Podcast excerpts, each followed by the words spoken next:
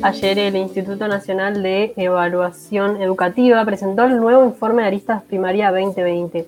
Este estudio ofrece información sobre las oportunidades de aprendizaje que tuvieron los alumnos de tercer y sexto año de primaria, los resultados de lectura y matemática y las habilidades socioemocionales en un año tan particular como fue el año pasado. Permite además comprender cómo fue afectado el sistema educativo nacional por la pandemia de COVID-19 y apunta a contribuir a la generación de políticas orientadas a mitigar los posibles efectos que dejó esto. Para ahondar más en los datos expuestos en el informe, estamos en contacto con el integrante de la comisión directiva del INED, Pablo Cagiani. Pablo, muy buenos días. Camilo Salvetti y Agustina Huertas te saludan. Buenos días, ¿cómo están? Eh, un placer poder estar conversando con ustedes. Este, van a escuchar ruidos de niños de fondo, eh, porque están los propios y los del vecindario justo Así que. No hay problema. La, virtualidad. Sí. Capaz que en primera instancia, Pablo, para, para que entienda también la audiencia, ¿cómo es el proceso por el cual llevan adelante este tipo de informes? Bueno, Aristas es una, evaluación que, se hace en, tercero de primaria, en sexto de primaria y en tercero de ciclo básico es una evaluación estandarizada a una, a una, muestra representativa de estudiantes de esos grados, que lo que pretende dar cuenta es de los niveles de logro de eh, los estudiantes en relación a lo que está planteado en los programas que tienen que aprender este, al finalizar esos años. Eh, la primera edición de Aristas Primarias es en 2017 y 2020 era el año que tocaba este, la segunda edición, es decir, la primera vez que Uruguay tiene evaluación estandarizada, comparativa, este, de carácter nacional. El año pasado se discutió mucho si se podía hacer aristas, un año muy complicado en términos educativos, y eh, bueno, finalmente se resolvió hacer aristas, se hizo la evaluación se hizo en noviembre-diciembre, y tenemos un primer informe que da cuenta de este, un montón de información valiosa sobre qué sucedió fundamentalmente en el 2020 en términos de logros, pero además en términos de las particularidades que tuvo el año. Y por otra parte, alguna pista comparativa respecto a este, los niveles de logro eh, en comparación con 2017. Eh, a ver, lo, primero que hay que señalar es que Aristas 2020 en primaria vuelve a arrojar que eh, Uruguay tiene una, inequidad o una desigualdad bien importante en los aprendizajes de este, los niños de tercero y sexto, mirado por nivel socioeconómico, es decir, los más vulnerables, este, los más vulnerables aprenden menos o tienen menores niveles de logro que eh, los gurises que van a escuelas más favorables. Lo otro que que surge de, en particular, vinculado al 2020, es que la brecha de asistencia eh, aumentó, aumentó por, por, varias razones. En, primer lugar, eh, los niños que, y niñas que concurren a escuelas de quintil 1 y 2, que son las escuelas a aprender, que son las de tiempo simple, es decir, de 8 a 12 y de 13 a 17, fueron los que tuvieron menos días de clase. Este, tuvieron menos días que los gurises que asisten a escuelas de tiempo completo, porque para dividir los grupos este, había que eh, y mantener el protocolo, digamos, no podían ir toda la semana, por lo tanto iban a dos o tres días, en tanto un niño que va o una niña que va a tiempo completo o a un privado de tiempo completo, iba todos los días aunque fuera eh, medio horario, es decir, unas cuatro horas. Lo segundo es, también asistieron menos. Eh, no solo se los convocó menos, sino que asistieron menos.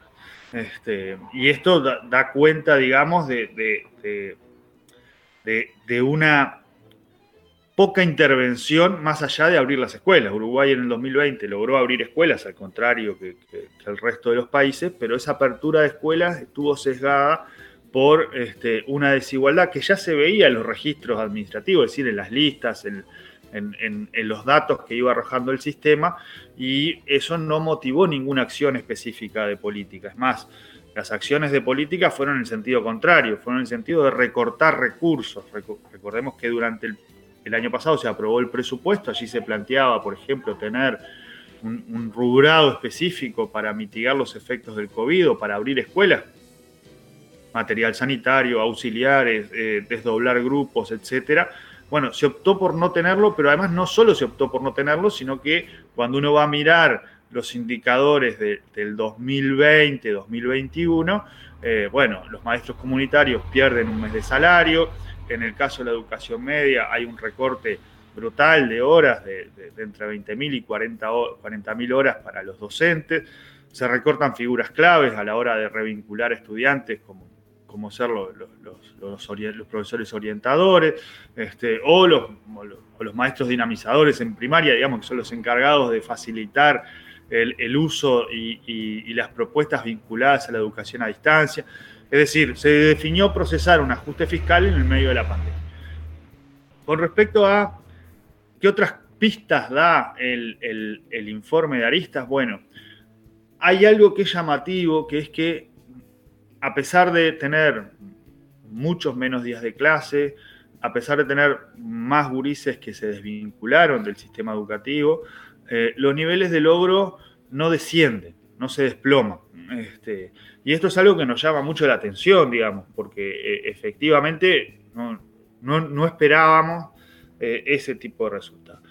Y hay algunas hipótesis que pueden explicar eso, que el informe lo plantea, y tienen que ver por un lado, con, dos cosas. Por un lado, con las acciones del sistema el año pasado. Este, el año pasado, inspección técnica de primaria, es decir, la, parte que regula, digamos, todo lo que tiene que ver con el funcionamiento escolar, orientó desde el primer momento de cierre de escuelas a mantener el vínculo, eh, orientó a eh, realizar una bienvenida este, y, un retorno pensado para, un corte de clases que, tuvo dos o tres meses de acuerdo al, tipo de escuela. Orientó también a ordenar la, presencialidad que se pudiera tener en base a los arreglos de cuidado de la familia, es decir, los niños, los niños chicos no van solos a la escuela, por lo tanto, cuando hubiera que, cuando tuviéramos que fraccionar grupos para cumplir con el protocolo, que miráramos que los quedaran en los mismos días o que quedaran en los mismos días los niños más chicos con aquellos gurises que de repente son vecinos o primos y son con quienes vienen y se van de la escuela. Es decir, facilitar este, dentro de todo la, posibilidad de asistir, por más que fuera menos días, eh, priorizar lengua y matemática en el reencuentro presencial, esto en detrimento de otras áreas que no, mide, digamos, este, aristas, pero pensemos educación física, arte, segundas lenguas, eh, ciencias. Bueno, en realidad en el relato o en, la descripción que hacen los maestros de qué trabajaron, trabajaron prioritariamente lengua y matemática. Eso podría estar explicando por qué no se desplomaron los niveles. Y aparecen después dos o tres elementos también sustantivos. El, primero es los libros de texto que se vienen trabajando desde hace por lo menos tres años en primaria, que son los cuadernos para leer y escribir y el cuaderno para hacer matemática que son dos, textos que los gurises reciben todos los años y que son textos para rayar, para, hacer ejercicio, este, que se financian con el impuesto de primaria, que están alineados, digamos, a lo curricular, aparecen como con mucha fuerza. Esto además, eh, después de unos años de eh, funcionamiento de Formación en Servicio, es decir, de, de posibilidades de formación para los docentes este, en lengua, en matemática, en educación sexual, pero en lengua y matemática aparentemente tendría, algo que ver con esto de mantener los niveles de logro. Aparece también otra cuestión bien relevante que es, dejando de lado el nivel socioeconómico, aquellos gurises que accedieron a, recursos de Ceibal, este, tenían computadoras, usaron las plataformas, etcétera, les fue mejor que a los que no accedieron. Y acá también de vuelta aparece la brecha, ¿no? Este, los que tenían la computadora rota o no tenían conexión a internet, etcétera, es decir, los, los niños que no accedían porque no tenían las condiciones generadas por el mundo adulto para poder acceder, este, les fue peor este, y efectivamente son los más vulnerables los que sufren más ese, ese tipo de situación. Se visualizó entonces una, brecha en cuanto al acceso a estos dispositivos y a las plataformas. Las dos cosas la vinculación de, esto con el aprendizaje, es decir, quienes, así como quienes asistieron más, eh, aprendieron más, quienes tuvieron acceso a esto, no importa el nivel socioeconómico, aprendieron más quienes más fueron privados de esta posibilidad fueron los sectores más vulnerables. Este, y después otro, otro dato que, es importante subrayarlo es que en, esta edición aparecen eh, mucho más cantidad de niños y niñas con necesidades educativas especiales incluidos en las escuelas comunes. En la edición del 2017 era un 3% y en esta edición es un 12%. Y esto tiene que ver con una política sistemática de trabajar la inclusión de los gurises en educación común y generar apoyos en las escuelas comunes este, para esos niñas y niñas que tienen alguna necesidad educativa especial. Este, y, yo creo que esto da cuenta de, mucho trabajo, digamos, de los docentes y de, la política educativa en eh, subsanar una situación donde estamos cambiando el paradigma, es decir, de hace 30 años que se hacía era cuando había una necesidad educativa especial, enviar una escuela especial, este, y hoy se está trabajando en esto de incluir en escuela común, este, por supuesto con proceso de formación de docentes, intentando volcar más recursos, este, que bueno, esperemos se mantenga porque es lo que garantiza proceso de inclusión con, con, respeto de los derechos de los gurises. Y bueno, ese es como el panorama general de lo que arroja Aristas, que es bien relevante. Eh, vuelve a instalar esto de eh, es un año que generó más desigualdad y cuáles son las acciones para combatir esa desigualdad. Es un año que se ve que la presencialidad, cuando se asiste, mejora los aprendizajes, que es una cosa obvia, ¿no? Si no, no tendríamos escuela. Bueno, ¿por qué se toman ahora como primer medida de cierre las escuelas? Es decir, Aristas está diciendo un poco, está interviniendo en una discusión donde la evidencia vuelve a decirle a las autoridades actuales que están haciendo lo contrario a lo que dice la evidencia. Se reafirma entonces la idea de a mayor asistencia, mejor desempeño. A mayor asistencia, mejor desempeño, a mayor uso de libros, mejor desempeño, a mayor uso de plataforma de Ceibal, mejor desempeño. Todo eso aislando, digamos, los factores de contexto este, que, tiene eh, Uruguay como una cuestión estructural que resolver en el sistema educativo. Y, reitero, esto en un país que pudo abrir escuelas, que tuvo comunidades que acompañaron, que, que tuvo docentes, digamos, cuando uno piensa, bueno, ¿qué, ¿qué pasó en el 2020 durante el cierre? Bueno, todos, muchos, la mitad se conectaban por Saibal. Eh, pero los docentes no se quedaron en los que se conectaban por Saibal. Eh, los que no se conectaban por Saibal se conectaban por grupo de WhatsApp y si no tenían tareas impresas y si no, es decir, hay una vocación, una profesionalidad, en este caso de maestras y maestros, que, impactó directamente en preservar a los gurises en un momento tan dramático. Pablo, eh, justamente eh, hablábamos de la brecha tecnológica, de la, de la brecha socioeconómica que se genera respecto a la, posibilidad de acceder o no a, elementos informáticos. Eh, ¿Qué evaluación hicieron entre aquellos niños que pudieron acceder a, plataformas como CREA, por ejemplo? Mm. Aristas no te dice con cuáles de los recursos del Ceibal es que se ve esa mejora. No logra discriminar. es un problema del tamaño de la muestra, pero además de lo, explosivo del 2020 en el uso de plataformas. Lo que sí está claro es que quien usó la, biblioteca digital, quien usó eh, la plataforma adaptativa de matemática o Matific, que son plataformas específicas de matemática, o CREA, este, tienen mayores niveles de logro que quien no utilizó. Este, y esto, reitero, aislando aquello que tiene que ver con el nivel socioeconómico, porque uno podría decir, bueno, sí, está muy bien, entonces quien accede es porque tiene un adulto que está acompañando, está en una casa que tiene eh, conexión a internet. Bueno, pero en los, en los quintiles 1 y 2, es decir, en los niveles más vulnerables, sucede lo mismo. Este, por lo tanto, eh, es el acceso a esos recursos tracciona a los gurises en lograr mejores aprendizajes. ¿Qué retos, eh, qué, retos afronta hoy la política educativa nacional, según la evidencia que recogida en este, en este informe Aristas? Bueno, yo creo que ahí hay, hay, hay una parte importante que tiene que ver con cuestiones que son estructurales del sistema educativo, que es el, la brecha de desigualdad de los aprendizajes. Y, ahí... Eh, Aristas da algunas pistas en esto de Saibal, en esto de los libros, en esto de la formación en servicio, este, pero también está claro que se, siguen requiriendo esfuerzos extra. El problema es que estamos en un escenario de, política bastante conservadora en materia de educación, es decir, recortar este, o procesar un ajuste fiscal en medio de la pandemia. Este, y lo otro es estamos en un escenario que es regresivo en materia de las otras dimensiones de la vida de nuestras infancias. Si, miramos, este, bueno, hay 100.000 nuevos pobres en Uruguay, eh, a los que le va peor en esa feria de, todos los tramos etarios es a los gurises, es decir, quienes tenemos un 23% de gurises en edad escolar por debajo de la línea de pobreza. Este, cuando vamos a mirar qué es lo que sucede con el sistema de salud, el sistema de salud en estos últimos dos años no se dedicó a los niños, de hecho, las, consultas presenciales se suspendieron casi todo el 2020, este, ahora se volvieron a suspender.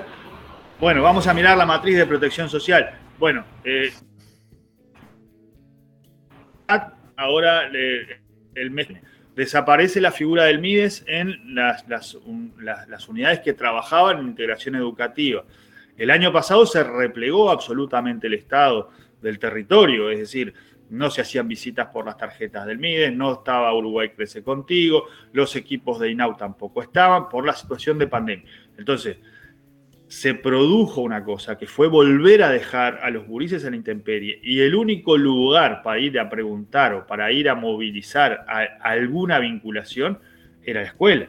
Este, entonces, estás en un escenario donde estás empeorando todas las cuestiones que tienen que ver con el entorno, estás en un escenario donde la gente ya no está preocupada por la educación o por la seguridad, está preocupada por el trabajo, por parar la olla, y por lo tanto la infancia pasa a ser una cosa que queda allá abajo en la preocupación del mundo adulto por la situación de pandemia, por la situación económica. Entonces, vamos de vuelta a un escenario donde no se interviene a tiempo para mitigar los efectos de la pandemia sobre las infancias, se, pierde la, matriz de protección social o se debilita, este, y por lo tanto vamos a un escenario que ya conocemos, digamos, porque eh, los gurises en el 2002 fueron los que peor pasaron.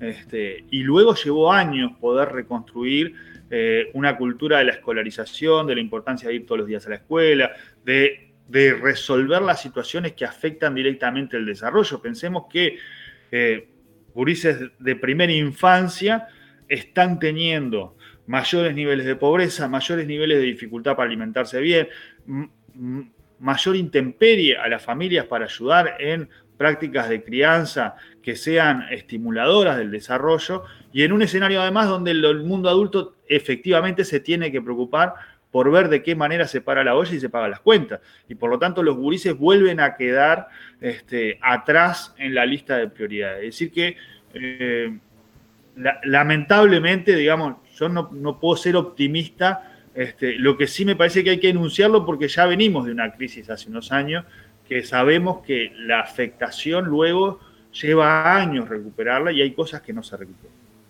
Otra de las áreas capaz que a veces no se presta tanta atención y en este informe ustedes sí lo hacen, eh, son las habilidades socioemocionales. Digo, en un año que se perdieron los, los vínculos con los pares y con, las maestras también. Eh, ¿cómo, ¿cómo, evalúan esta, área en el informe? Vos hablabas recién de eh, llevar el vínculo a, por ejemplo, a WhatsApp, que fue el recurso que utilizaron las maestras. Sí, el, informe reporta también que en términos de habilidades socioemocionales, también tenemos una brecha que se explica por el nivel socioeconómico, este, y, eso es, un problema. Eh, también es cierto que eh, cuando decimos la, la, pandemia o el cierre de clases no les pega a todos por igual, este, es, parte de esta explicación, digamos. Mis hijos no pasaron igual que la pandemia, eh, que eh, de un, barrio con mucha vulneración de derechos. Una cosa es vos estar en una casa con presencia del mundo adulto, con una agenda que tenga perspectiva lúdico-creativa, que haya acompañamiento de las actividades escolares, que haya conexión a Internet, este, ¿no? Eh, que haya orden, dieta balanceada, etcétera. y otra cosa es estar eh, eh, tirado en el rancho con cuatro hermanos más, sin conexión a internet, comiendo lo que se puede, eh, sin presencia del mundo adulto, y por lo tanto la afectación de las dimensiones del desarrollo de, los gurises es sustantivamente diferente. Lo que, lo, que, lo que es dramático es que esto no, no motive medidas diferenciales este, de parte de la política educativa, porque efectivamente hay un sector de la población que pasó muy mal. Lo dice todo el mundo, ¿eh? porque además ahora Uruguay tiene, por suerte, un consenso entre la academia, el GACH, la Sociedad Uruguaya de Pediatría, este, los médicos, los sindicatos, eh, hasta Edu 21 diciendo hay que invertir diferenciado para mitigar los efectos de la pandemia, y tenemos un gobierno que no está escuchando este, eso que se está planteando. Justamente, eh, Pablo, hablando del, gobierno, ¿tienen pensado pactar o ya pactaron alguna, eh, alguna instancia con las autoridades de la educación para, discutir estos, eh, este, estos, este relevamiento? Las autoridades de la educación se le, se le envió el informe antes para que lo tuvieran, este, tuvieran una posibilidad de lectura previa. Se les presentó la semana pasada. Este, yo espero que, que digamos, de acá, de, los datos que arroja Arista, lo que viene a confirmar es lo que ya sabíamos del año pasado. Este, el año pasado se tomaron definiciones que iban en contra de esa información que teníamos. Este, yo espero que esto permita, eh, bueno, por un lado, generar condiciones para abrir la presencialidad lo más pronto posible y por lo pronto abrirla en los sectores que más eh, fueron dañados este, por la pandemia. En segundo lugar, que permita planificar medidas este, y que Uruguay conozca un plan de retorno y un plan de inversión que garantice una presencialidad segura, que garantice auxiliares, que garantice materiales para sanitizar, que garantice que se puedan utilizar esos 500 locales que ofrecieron la, Universidad de la República, las intendencias, los clubes de fútbol, este, que no se están utilizando porque vos no podés desdoblar a la misma maestra, tenés que colocar otra maestra. Eh, o eh, yo qué sé, en vez de maestro o el auxiliar, eh, es contacto un positivo y por lo tanto tiene que eh, cuarentenarse. bueno, ahí están poniendo un suplente cada tres que se en cuarentena. entonces es muy difícil sostener la presencialidad con un escenario de circulación comunitaria importante y este, las maestras en cuarentenándose y no poniendo suplente. ¿Esto quiere decir que hay que poner un suplente cada vez que alguien va a cuarentena? Y bueno, si no te dan los pesos, no. Pero ponémelos, por ejemplo, en las escuelas a aprender, en las escuelas de tiempo simple de quintil 1 y 2, o en las escuelas de tiempo completo que estén más complicadas. Es decir, busquemos la manera de que haya algunos recursos específicos de la pandemia este, para poder permitir que los gurises estén en la escuela, que es lo más importante, y efectivamente que la consigna del GACH de que la escuela sea lo último en cerrarse y lo primero en abrirse se haga carne este, en el Poder Ejecutivo. Pablo Cayani, integrante de la Comisión Directiva del Instituto Nacional de Evaluación Educativa, muchas gracias por tu tiempo en la Isla Desierta. Muchas gracias a ustedes por, la invitación, la verdad un placer. Este, y hay un montón que los conozco del Twitter, me parece. Probablemente. Probablemente. puede ser. puede ser. bueno, muchísimas gracias, Pablo, por estos minutos aquí en la Isla Desierta. Hasta luego.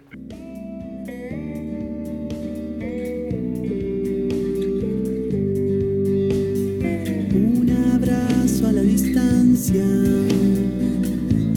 curará esta enfermedad. Crónicas de cuarentena se va.